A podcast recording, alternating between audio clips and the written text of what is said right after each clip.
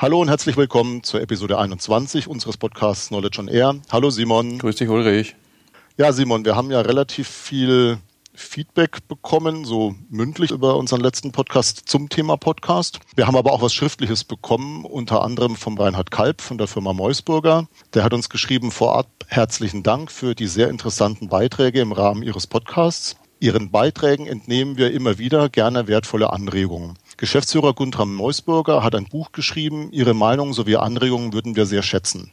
Dieses Angebot nehmen wir natürlich sehr gerne an. Also wenn wir die Chance hatten, uns das mal anzugucken, werden wir das mit Sicherheit auch bei einer der nächsten Ausgaben besprechen. Ja, dann hat man beim letzten Mal ja die Facebook-Gruppe angekündigt. Insgesamt haben wir schon sechs äh, Mitglieder da drinnen. Äh, Alexander Rose hat sich da gemeldet, äh, weil ich da schon mal angekündigt habe, dass es heute auch um das Thema Volkswagen und Dieselgate gehen wird. Und er hat uns darauf hingewiesen, dass es mittlerweile sogar ein Verb gibt, ein Hashtag auf Twitter, das heißt Volkswagening.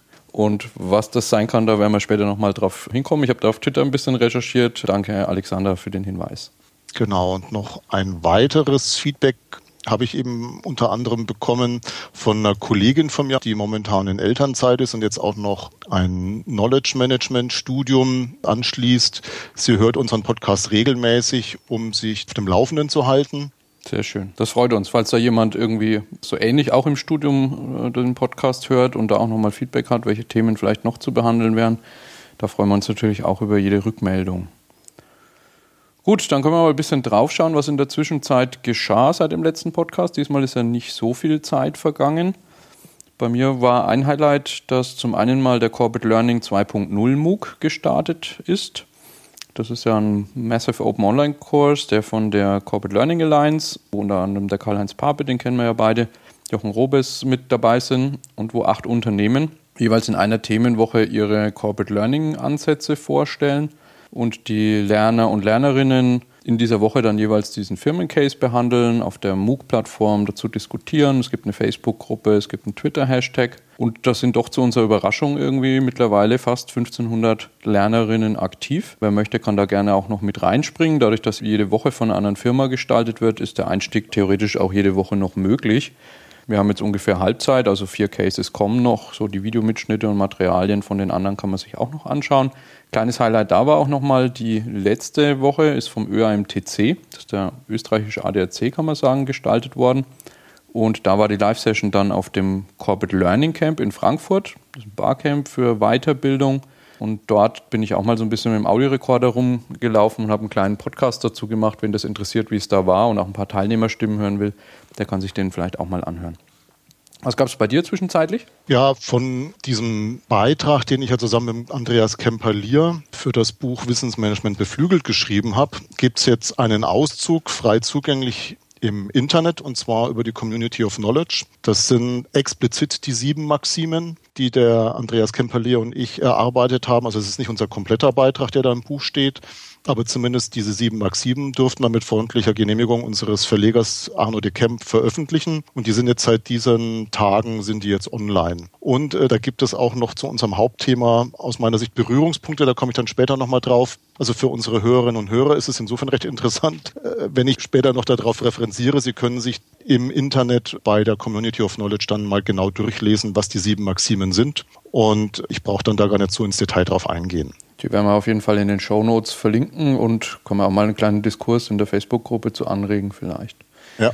Bei mir gab es auch noch was. Die Wirtschaftswoche hatte letztes Jahr im Herbst aufgerufen. Im Rahmen des Digital Transformation Summits wird auch immer ein sogenannter Digital Transformation Award verliehen. Und wir hatten uns da mit dem Fallbeispiel oder dem Projekt, wo wir schon lange arbeiten, bei Audi drum beworben und erfreulicherweise auch diesen Preis gewonnen. Da war die Preisverleihung in Berlin. Tagsüber war der Summit, da war ich schon vor Ort, muss man sagen. Das war sehr commerce-lastig, also da ging es sehr viel so um Handel und E-Commerce, war der CIO von Rewe hat da gesprochen, die Dachchefin von Facebook war da, der Zalando-Gründer. Das war aber wirklich nur ein Teilaspekt der digitalen Transformation, halt besonders dieser Verkaufsaspekt. Aber abends dann die Preisverleihung hat die Frau Professor Meckel, die Chefredakteurin von der Wirtschaftswoche, gesprochen. War ganz witzig, weil die Wirtschaftswoche dort überall auslag und das hat auch den Bezug jetzt zu unserem Thema dann heute. War irgendwie großes VW-Logo oben drauf und unten drunter stand nicht der Slogan das Auto, sondern die Lüge. Und es war natürlich schon witzig, dann sozusagen da vor Ort zu sein, mit einem Automobilunternehmen den Preis zu gewinnen und dann so ein Deckblatt da überall auf allen Tischen ausliegen zu haben. Aber das sind ja zwei Sachen, die nicht unbedingt direkt miteinander verbunden sind. Ja, und ich denke, da können wir auch überspringen. Das ist ja so das Thema, was wir uns heute mal schnappen wollen, das Dieselgate oder das Volkswagening. Mhm. Und wie es bei uns eigentlich immer Usus ist, der Aspekt, äh, wie ist da der Bezug zu Wissen oder gibt es überhaupt einen Bezug zu Wissen? Ja. Kannst du noch kurz erläutern, was in dem Zusammenhang der Begriff Volkswagening bedeutet? Das ist mir nämlich auch neu. Ja, es ist ja so, dass im Internet, speziell auf Twitter mit den Hashtags, oft äh, Hauptwörter zu Verben gemacht werden. Man kennt es von Googlen zum Beispiel. Das ist, hat ja mittlerweile den Einzug in den Duden gefunden. Und da gibt es mittlerweile eben Tweets, die so benannt sind mit äh, We don't do Volkswagening.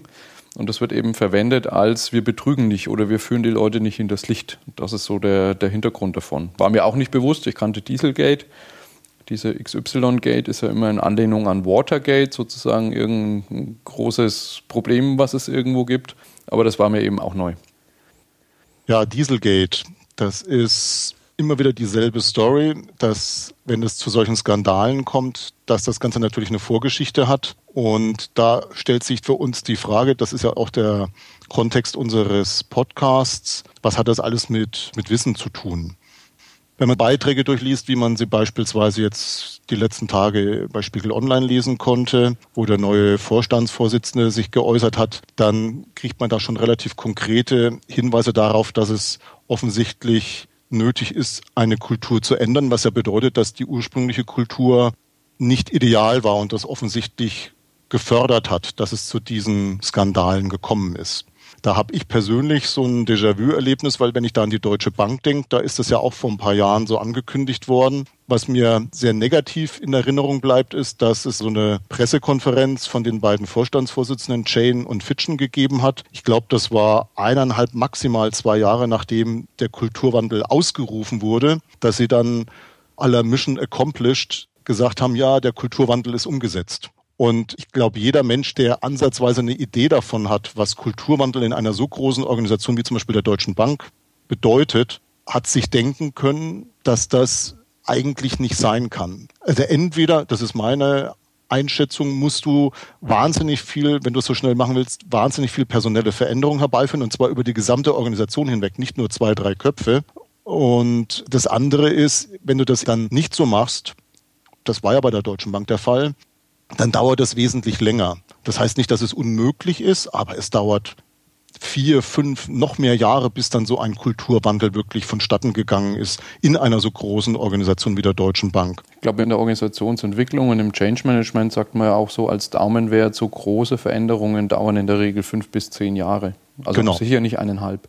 Ja, und für mich hat es nur gezeigt, dass die beiden Herren wirklich absolut gar keine Ahnung davon haben, was eigentlich wirklich Change Management bedeutet und was das ist. Denn die Tatsache, dass man nach so kurzer Zeit gemeint hat, das wäre alles erledigt und sie hätten jetzt einfach eine andere Kultur, das ist doch sehr, sehr blauäugig gewesen damals. Und es gibt Indizien dafür, dass es zumindest bei Volkswagen auch an der Kultur insbesondere gelegen haben muss.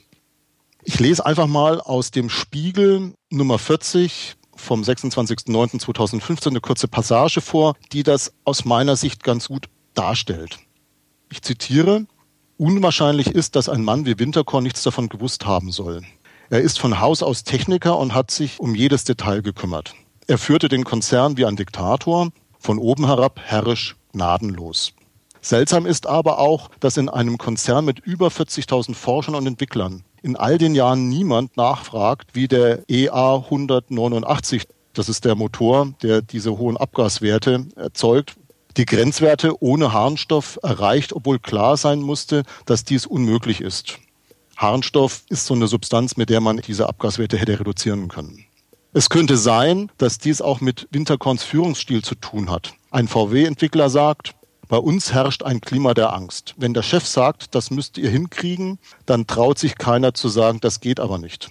Es fehlt ein Klima des Innehaltens, der Selbstkorrektur, des Nachfragens. Ende des Zitats. Und Das ist jetzt mal so ein Auszug aus dem Spiegel. Ich habe, wenn ich ehrlich sein soll, auch ganz wenig in diese Richtung in diesen Publikationen, die ich ja regelmäßig lese, gefunden. Also es wird sehr, sehr viel über den VW-Skandal geschrieben. Allerdings Ursachenforschung, was da so der Hintergrund sein könnte, findet man relativ wenig. Ist einerseits auch nachvollziehbar, denn das ist alles sehr, sehr viel Spekulation. Auch das, was da steht, ist natürlich spekulativ, wobei auch viele Dinge bekannt sind. Ich kann mich daran erinnern, vor einigen Jahren gab es mal ein Porträt von Martin Winterkorn im Spiegel, das auch schon darauf hingedeutet hat, dass er nicht gerade einen kooperativen Führungsstil pflegt. Ich glaube sogar, es gab an der einen oder anderen Stelle sogar mal von ihm Zitate, die darauf hingedeutet haben, dass, dass ihm und der Führung schon bewusst ist, dass VW mittlerweile eine Größe und eine Komplexität hat, die mit so einem zentralistischen Führungsansatz ganz schwierig vereinbar sind. Also die, wo sozusagen Dezentralisierung ein wichtiges Element sind, um, um so eine Organismus, Organisation sinnvoll durch alle Stürme führen zu können. Ja, da kann ich mich auch dran erinnern. Die Frage ist nur, wo war die Konsequenz? Und ich glaube, das Schwierige ist, wenn man einfach einen ganz bestimmten Führungsstil gepflegt hat, dann tut man sich da schwer, das zu ändern. Und ich bin mir auch nicht sicher, ob er diese Veränderungen, die nötig sind, dann unbedingt auf den Führungsstil bezogen hätte sondern eher organisatorische Dinge. Was jetzt im Hinblick auf diese sieben Maximen wichtig ist, die ich ja vorhin erwähnt habe. Ich glaube eben auch gerade diese Aussage der Entwickler deutet darauf hin, das Wissen war da. Die Frage ist, wie konkret und an welchen Stellen. Mit Blick auf die sieben Maximen, das ist die Maxime sieben, das Wissen kann durchaus vorhanden sein oder auch die Erkenntnis, nur damit Wissen in der Realität ankommt, da gibt es drei Barrieren, das sind Können, Wollen und Dürfen. Um das Können an der Stelle geht es mit Sicherheit nicht. Das Wollen vielleicht schon eher, das ist die Motivation, aber insbesondere das Dürfen ist an der Stelle, glaube ich, das Entscheidende. Insbesondere mit Blick auf die Kultur und gerade diese vorhin in diesem Spiegelauszug geschilderte Kultur bei Volkswagen, wie sie angeblich vorhanden gewesen sein soll. Denn das war vermutlich nicht erlaubt darüber zu reden. Ja, und zwar auch nicht unbedingt jetzt wieder im Sinne von verboten, ja, sondern das ist diese Kulturfrage, die auf dieses Dürfen abzielt, aus meiner Sicht. Ich meine, das wird jetzt sehr stark sichtbar an diesem Volkswagen-Beispiel, aber ich glaube, es ist ein generelles Problem in vielen Organisationen, dass an vielen Stellen, sagen wir mal, zu zentral geführt wird. Was dadurch ja passiert, ist, dass, man, dass diese Silos entstehen, wo Leute Sachen nebeneinander tun, man gar nicht mehr voneinander weiß. Vielleicht, wo es dann auch diese Vernetzung der Leute nicht gibt, wo es so Sachen wie sich gegenseitig mal über die Schulter schauen, gegenseitige Reflexion nicht mehr gibt und durch diese Silobildung halt auch keine Transparenz und Offenheit der Themen mehr gibt, wo man sagt, da kommt vielleicht auch mal jemand anderes drauf, dass an irgendeiner Stelle da was schief läuft. Also ich glaube, man sollte jetzt noch nicht äh, per se verurteilen, ob ob und was da mutwillig gemacht worden ist, das werden sicherlich die nächsten Monate und, und Jahre zeigen. Aber ich glaube, per se erstmal sehr hierarchische Organisationsstrukturen führen dazu, dass sowas leichter passieren kann, als wenn ich mit Inhalten und Themen offener und transparenter umgehe. Ja. Also nochmal bezogen auf die Maxime 7. Am Können hat es nicht gelegen, denn es wäre möglich gewesen. Also man hätte darüber reden können, wie in welcher Form auch immer. Das steckt da nämlich hinter diesem Können nach unserer Definition in diesem Beitrag. Bei dem Wollen, das ist eben so diese Frage der Motivation. Unter Umständen hat der eine oder andere sich zurückgehalten, weil er Angst hatte, seine persönliche Entwicklung im Unternehmen damit zu gefährden. Das ist dann so diese Wollen-Dimension. Und mit dem Dürfen, da reden wir im Endeffekt von ungeschriebenen Gesetzen und auch im Endeffekt von Angst, ja, dass man das einfach nicht machen darf. Viele denken, das hat am Wissen gefehlt. Und das ist nicht der Fall. Die Erkenntnis, das Wissen war sicherlich bei vielen da. Nur die Frage ist, warum ist diese Erkenntnis, dieses Wissen nicht in der Realität angekommen? Und hat zu entsprechenden Konsequenzen geführt. Das ist die Frage, die man sich stellen muss. Und das ist das, was Staatsanwälte und auch andere, die da jetzt an diesem Fall recherchieren, herausbekommen müssen.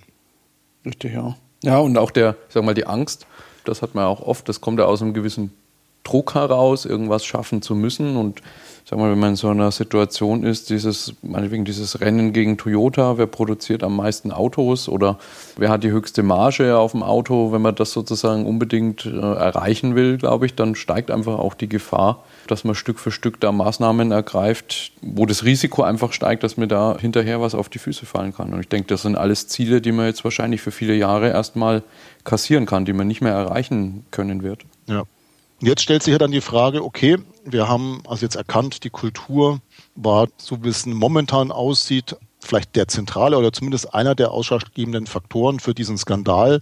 Wie hätte man das verhindern können, beziehungsweise was kann man aus Wissensmanagement sich mit welchen Tools und Instrumenten hätte man das entweder vermeiden können, beziehungsweise kann man jetzt auch unter Umständen für bessere Aufklärung sorgen. Und da ist mir durch den Kopf gegangen, ja, wie erfeiert man denn eigentlich so dieses Selbstverständnis einer Organisation, wenn wir uns jetzt mal auf die Kultur fokussieren als Betrachtungsgegenstand? Und wie kann man das vielleicht transparent machen, die Kultur, das Selbstverständnis? Und da komme ich dann wieder zu einem Instrument, was ich immer wieder mal erwähnt habe und was ich wirklich kennen und schätzen gelernt habe, wo ich durchaus eine Chance sehe, in einer modifizierten Form das erfolgreich zur Anwendung bringen zu können, zumindest jetzt in, in der Nachbereitung aber auch eigentlich präventiv. Das ist die Wissensbilanz Made in Germany, wenn sie in einer ganz bestimmten Art und Weise durchgeführt wird.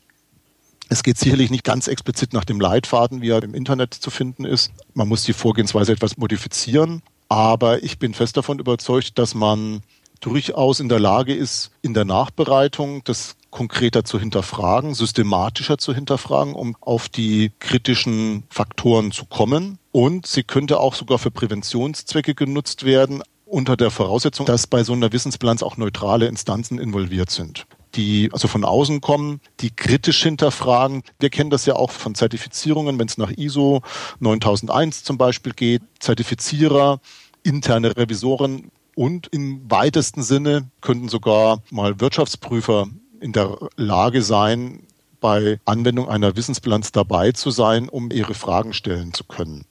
Sicherlich besteht dann die Gefahr, dass sich Leute vorher absprechen und Dinge verschweigen. Aber ich bin eigentlich recht optimistisch, dass durch diese Fragestellungen, die sich ergeben, durch diese Systematik, dass doch Widersprüche auftauchen, die Anlass dazu geben, konkret zu hinterfragen, sodass Ungereimtheiten sichtbar werden. Und vor allen Dingen das Mindset einer Organisation damit transparenter wird. Genau, und die, ich glaube, eine wichtige Eigenschaft ist eben, wie du gesagt hast, diese, diese Unabhängigkeit, also diesen Sparringspartner zu haben, der auf eine Sache nochmal draufschaut und der halt nicht Teil der Sache ist, wenn man so sagen will. Das kennt man ja auch aus anderen Bereichen, zum Beispiel dieses Vier-Augen-Prinzip. Da ist ja auch das Ziel, Risiko von Fehlern und Missbrauch zu reduzieren, indem einfach zwei Personen mindestens, deswegen vier Augen auf irgendwas schauen. Die wichtigsten Kriterien sind dabei die die Unabhängigkeit und die Unvoreingenommenheit der zweiten Person gegenüber dem Prüfgegenstand. Also das heißt, wenn einer irgendwie ein Produkt entwickelt und ein anderer macht das Review dafür, dann darf der halt nicht Teil des Entwicklungsteams sein. Und Vier-Augen-Prinzip ist ja auch nur ein, ja, sagen wir mal, ein Spezialfall des Mehraugen-Prinzips. Also man könnte sich ja vorstellen, dass das noch sehr viel mehr Augen sind. Vier in der Regel, damit merzt man schon sehr viel aus weiß nicht, man kennt das vielleicht aus dem Fernsehen, so die Militärfilme, wenn irgendwie Atomwaffen ausgelöst werden, da müssen immer zwei Leute den Schlüssel drehen. Aber auch in der Medizin das Einholen einer Zweitmeinung. In der Softwareentwicklung gibt es das Pair-Programming. Wir haben im Projektmanagement so Sachen wie Peer Review zum Beispiel von Konzepten oder auch die kollegiale Beratung als Methode. All das sind ja so Sachen, wo man sagt, man hat halt einfach ein, jemand anderes, einen Sparringspartner, der an bestimmten Punkten mit draufschaut und einfach eine kritische Meinung dazu bringt und auch natürlich auch, könnte man jetzt sagen, in Bezug auf Betrug so eine Art moralische Instanz vielleicht sogar auch, ne? wo man sagt, jemand, für den es jetzt erstmal ganz normal scheint, es so zu machen, um ein Ziel im Projekt erreichen zu können, sagt mir vielleicht jemand anderes, Mensch, das kannst du doch nicht machen. Überleg mal, was da passiert, wenn die amerikanischen Prüfbehörden da drauf kommen. Genau. Es gibt natürlich auch noch einen weiteren Aspekt, den hatten wir vor einem Jahr, inzwischen ist es her, angesprochen. Wir hatten ja mal das Thema Whistleblower schon in einem unserer letzten Podcasts. Das ist Episode 11 gewesen. Und im weitesten Sinne ist Whistleblowing dann auch ein Instrument des Wissensmanagements sozusagen. Denn wenn man sich jetzt mal vor Augen hält, es hätte einen Whistleblower gegeben, der schon vor ein paar Jahren das Thema zur Sprache gebracht hätte, zumindest intern. Und so exponiert zur Sprache hätte bringen können und wollen, sodass Volkswagen darauf hätte frühzeitig reagieren können. Man muss sich das immer vor Augen halten, was das für ein Nutzen für das Unternehmen gewesen wäre. Es stehen ja momentan Beträge im Raum, die weit über die 18 Milliarden Euro oder Dollar hinausgehen. Ich bin mir jetzt gar nicht mal sicher, welche Währung es war. Also da lässt sich das Ganze auf im Zweifelsfall auf weit über 20 Milliarden Dollar hochkalkulieren, was da an potenziellen Risiken momentan jetzt im Raum steht. Und ein einziger Anruf, eine einzige E-Mail an einen Ombudsmann oder wie wir es dann damals in diesem Daimler-Fall ja geschildert haben. Daimler hat ja beispielsweise eine auch wieder eine unabhängige Instanz eingesetzt, nämlich eine Rechtsanwaltskanzlei, wo man sich hin hat wenden können, um diese Informationen anonym weitergeben zu können das Entscheidende wäre natürlich dann gewesen, dass man das auch ernst nimmt. Aber wie gesagt, dann sind wir wieder bei der Kultur. Ja? Wie geht man dann mit solchem Feedback dann auch um? Ja, und ich, ich finde aus einer kulturellen Perspektive sowas wie jetzt ein Whistleblowing ist das sozusagen ein Ansatz, wo du erstmal akzeptierst, dass es Bereiche gibt in deiner Organisation, wo nicht offen und transparent auch mit Problemen umgegangen wird und dass du sozusagen für solche Fälle so einen Geheimweg brauchst, an den du dich wenden kannst. Ich finde in Richtung Kultur gedacht, dieser Aspekt Offenheit und Transparenz, der ja eigentlich überall hinter den Organisationsmodellen der Zukunft steht, sei es in diesem Management 2.0 Hackathon, Gary Hamel, wo Offenheit eines der ersten Prinzipien ist den müsste man eigentlich noch viel mehr in Organisationen hineindenken. Und da, wo heute das Need-to-Know-Prinzip regiert, also wo man eigentlich bei allen Verfahrensweisen, egal jetzt ob das Zugriff zu Informationen oder zu, zu IT-Systemen ist, es immer darum geht, was ist denn das Minimale, was wir jemand an Berechtigungen geben müssen, worauf er Zugriff hat, das eigentlich umdrehen und eher dazu übergehen, wie man es im Open Source Bereich beispielsweise macht, dass man sagt, alles ist erstmal per se offen für jeden. Und nur dort, wo es einen sehr guten Grund gibt, dass es nicht offen ist, dort wird sozusagen zugesperrt. Also man dreht die Pyramide, was ist offen, was ist geschlossen, auf den Kopf. Und der Aspekt, den man dadurch bekommt, der ist zum Beispiel sehr schön auf der einen Seite in dem Buch Online PR von dem Werner Bogula beschrieben, aber auch im Artikel Lügen im Zeitalter des Internets im Handelsblatt von 2008 ist das sogenannte Tausend-Augen-Prinzip. Also man geht über von Vier-Augen-Prinzip zu potenziell Tausenden, Zehntausenden, Hunderttausenden Augen, die auf irgendwas draufschauen können. Und mit jedem Augenpaar steigt natürlich die Wahrscheinlichkeit, dass Fehler entdeckt werden. Das gibt einem, glaube ich, auch nicht eine hundertprozentige Sicherheit. Der eine oder andere hat vielleicht jetzt in den letzten Monaten oder im letzten Jahr von dem sogenannten Heartbleed-Phänomen gehört. Das war eine Verletzbarkeit in einer Sicherheitsbibliothek im Internet. Die war über drei Jahre unentdeckt, trotz vieler tausend Augen, die da wahrscheinlich drauf geschaut haben. Aber ich glaube, das wäre etwas, wenn man, wenn man dafür sorgen würde, dass man intern mit Informationen einfach äh, mit diesem Openness by Default Prinzip statt Need to Know umgehen würde, auch das Risiko ganz schön minimieren könnte. Also ich gebe dir vollkommen recht hadere aber so ein bisschen mit der menschlichen Natur, wenn ich ehrlich sein soll. Denn ich habe die Sorge, dass selbst in Organisationen, wo man schon sehr, sehr offen ist, es trotzdem passieren kann, dass es in bestimmten entscheidenden Situationen vielleicht nicht unbedingt so um die Offenheit geht. Und deswegen wäre aus meiner Sicht ein Whistleblowing-Kanal auch in solchen Situationen durchaus hilfreich. Idealerweise, wenn die Offenheit wirklich groß genug ist, wird er nie benutzt.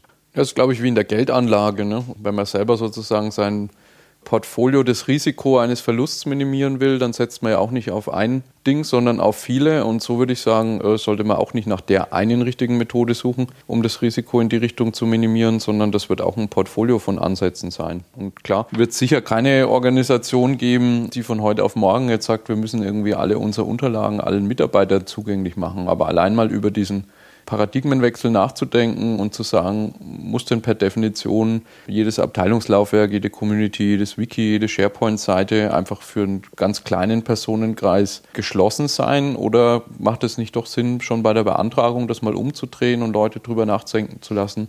Machen wir das vielleicht geteilt, ein Teil offen, ein Teil geschlossen oder kann ich sogar ganz offen fahren? Also diese, einfach dieses Offenheit und Transparenz als Wert so zu materialisieren, dass sichtbar wird, was die Organisation möchte und dass das, was sie nicht möchte, einfach schwieriger gemacht wird. Das kann so ganz pragmatisch sein, indem, was weiß ich, bleibt man mal bei so einem SharePoint-Raum, wenn ich den abschließen will, dann kostet er mich was intern. Wenn ich ihn offen für alle mache, dann wird er subventioniert. So ähnlich wie man das vielleicht bei Open Educational Resources oder Open Access Content im Internet auch macht. Ne, einfach um dieses Signal zu setzen, wir wollen offen und transparent sein, weil ich denke, dieses wir wollen diesen Wert haben, das ist der wichtige erste Schritt, um wirklich Bewusstseinsbildung und dann im zweiten Schritt eben auch Kulturwandel herbeiführen zu können. Ja. Und wie bei allen anderen Episoden unseres Podcasts auch, wenn man jetzt mal versucht, das jetzt einer dieser fünf Nutzendimensionen zuzuordnen, dann würde ich sagen, ist es diesmal sehr, sehr eindeutig und sehr, sehr klar. Es geht um Risikoprävention. Die Offenheit, von der du gesprochen hast, wenn man diesen Whistleblower-Kanal anbieten würde, wenn man präventiv Wissensbilanzen zur Anwendung bringt, mit denen man Indikatoren sammeln kann, dass an der Kultur, an der Offenheit Zweifel geboten sind. Das sind so Dinge, die Informationen, Impulse geben können, entweder oder eben von Haus aus einfach die Transparenz erzeugen, dass solche Dinge, wie sie jetzt bei Volkswagen passiert sind, einfach nicht passieren können. Genau, und ich denke, sagen wir mal, wie im, wie im Individuellen auch, so Warnschüsse können helfen, Kulturentwicklung vielleicht ernster zu nehmen. Ich denke, das ist jetzt allen bewusst, was da passieren kann. Ich habe jetzt gerade offen im, im Manager-Magazin, da wird ein Schreiben vom Audi-Betriebsrat zum Beispiel zitiert, ähm, Brief an alle Mitarbeiter, schreiben die, es lehrten die Vorfälle, dass die Unternehmenskultur neu durchdacht werden müsse, hin zu Offenheit, Transparenz und gegenseitigem Vertrauen und weg von starren Hierarchien.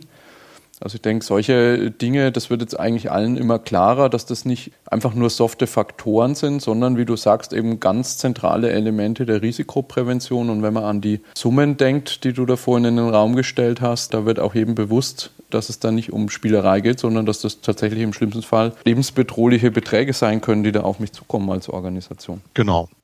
Wenn man das jetzt mal versucht auf den Punkt zu bringen, dann ist für mich eine der zentralen Erkenntnisse aus diesem Skandal, dass es zumindest bei Volkswagen eher nicht daran gelegen hat, dass die Erkenntnis, das Wissen nicht vorhanden war, sondern dass es an ganz bestimmten Stellen entweder nicht angekommen ist oder ignoriert wurde. Und das zeigt mir eben immer wieder aufs Neue, dass man, jetzt mal, mal so aus der Wissensmanager-Sicht betrachtet, man also einen super tollen Job machen kann.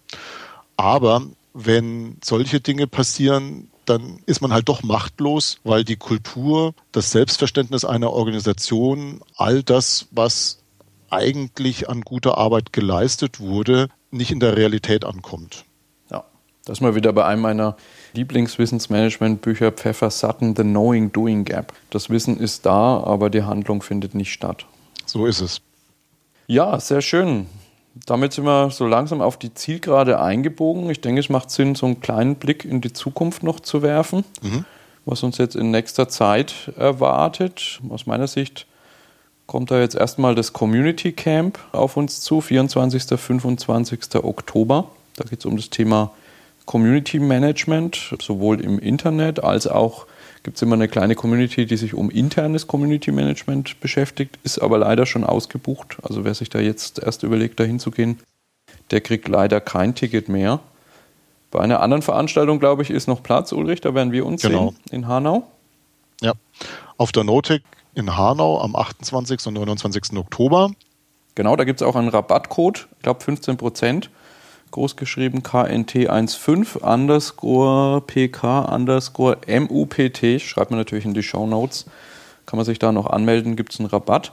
Ich bin dieses Jahr auch mit einem Vortrag wieder dabei zum Thema Audi Team, Erfahrungsbericht mit Enterprise Social Networks. Ich habe jetzt vor kurzem für unser Newsletter mal recherchiert, das Programm und muss sagen, da sind einen ganzen Haufen Highlights dabei dieses Mal. Also Programm verspricht auf jeden Fall wieder sehr interessant zu werden. Und wir werden dieses Jahr auch wieder unsere Orange Night von Cognion Seite aus dort machen, dieses Mal sogar auf der Notec und sind gerade noch dabei zu klären, ob wir die abends auch für Nicht-Notec-Gänger öffnen können. Da gibt es einen Eingang von außen, weil das so hinten im Südfoyer stattfindet. Also wer nicht auf die Notec kommt, aber abends irgendwie im Frankfurter Raum ist, der ist da natürlich herzlich eingeladen. Ja, und ich moderiere am zweiten Tag das Forum 1 Transformation zum digitalen Unternehmen, habe da sehr, sehr spannende Vorträge. Es beginnt mit Wissensmanagement, Unternehmensentwicklung, wie Loops kleine Wunder wirken, mit Sabine Gassner, Helmut Merz und Antje Hein.